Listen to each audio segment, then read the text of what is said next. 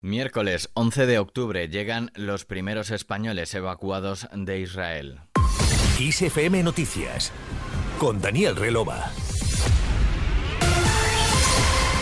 Israel ha realizado durante la madrugada de este miércoles casi un centenar de ataques aéreos contra objetivos de Hamas en el centro de Gaza. Así lo informaron las fuerzas de defensa de Israel que precisaron que los ataques se concentraron en el área de Darak Tufa, que según explicaron sirve como lugar central desde el que los militantes de Hamas lanzan sus ataques. También han atacado un edificio supuestamente utilizado por la yihad islámica y han anunciado que mataron a varios militantes de Hamas en el cruce de Erez, principal paso fronterizo entre Gaza e Israel, así como a otros tres terroristas en la ciudad costera de Askelon, a 56 kilómetros al sur de Tel Aviv. Mientras tanto, un avión militar del Ministerio de Defensa de España con 200 españoles y ciudadanos de la Unión Europea y de otros países ha despegado esta noche de Tel Aviv y ha aterrizado en torno a las 4 de la madrugada en Torrejón de Ardoz, Madrid. Es el primero de los dos aviones militares enviados a Israel para traer a medio millar de españoles desplazados por turismo o negocios.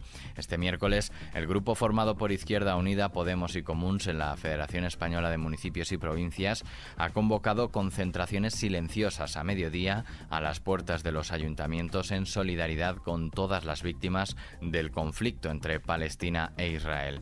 Según Izquierda Unida, estas formaciones han aprobado además una declaración en la que condenan firmemente el asesinato de civiles por parte de cualquiera de los bandos en conflicto y especialmente muestran su solidaridad y apoyo a los palestinos y palestinas en el conjunto de Palestina o en el exilio como consecuencia de la guerra de ocupación que lleva ejerciendo Israel desde hace 75 años. Así reza el comunicado por parte de la formación Izquierda Unida. Continuamos en Canarias. Salvamento Marítimo y la Guardia Civil rescataron a lo largo del martes cerca de 700 inmigrantes que trataban de llegar a Canarias seis embarcaciones, cuatro cayucos en el Hierro con 605 personas y dos pateras en Lanzarote con otras 69. En la jornada de hoy, gobierno y comunidades autónomas se citan para abordar el traslado a la península de alrededor de 380 menores migrantes no acompañados desde Ceuta y especialmente desde Canarias. Un acuerdo cerrado el año pasado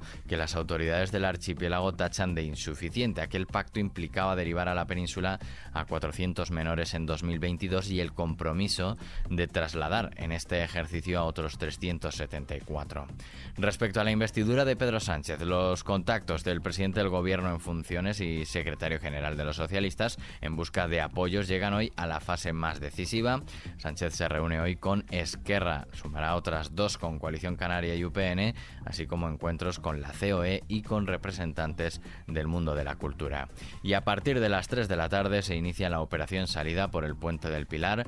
El operativo especial de la Dirección General de Tráfico estará operativo hasta la medianoche del próximo domingo 15 de octubre, cinco días durante los cuales se prevén casi 7 millones y medio de viajes por toda la red viaria. Vemos el tiempo.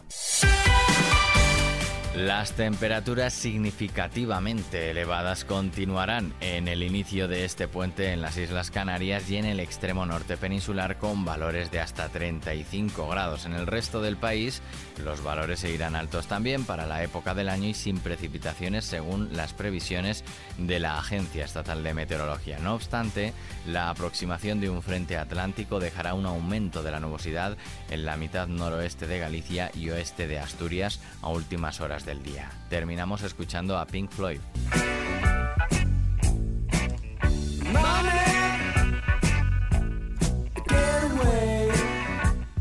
La banda de rock británica ha presentado el tráiler de Eclipse, el documental con el que celebran los 50 años de su mítico y legendario álbum The Dark Side of the Moon, publicado en 1973. Por supuesto, para celebrar dicho aniversario tampoco faltará la reedición del disco. La película, que se lanzará exclusivamente en el canal de YouTube de la banda a las 6 de la tarde hora española del viernes 13 de octubre, narra las experiencias de ocho fans de Pink Floyd que presenciaron el eclipse que tuvo lugar en febrero de 2023 desde el Parque Marino Ningaloo, declarado Patrimonio de la Humanidad por la UNESCO, situado en Exmouth al oeste de Australia. Estos ocho fans pudieron escuchar The Dark Side of the Moon al completo en un lugar increíble con unas condiciones acústicas únicas y bajo la sombra de una pirámide gigante que se había construido en la playa. En el documental podremos seguir ese viaje de estos fans y conocer las crudas emociones que experimentaron. La película también incluye entrevistas con los habitantes de esta zona de Exmouth y con miles de personas que se aventuraron hasta allí para formar parte de esta experiencia. Aquí terminamos este podcast de XFM Noticias con Susana León en la realización y Daniel Relova, quien te habla en la producción. La música y la información siguen, como siempre, en XFM. ¡Feliz día!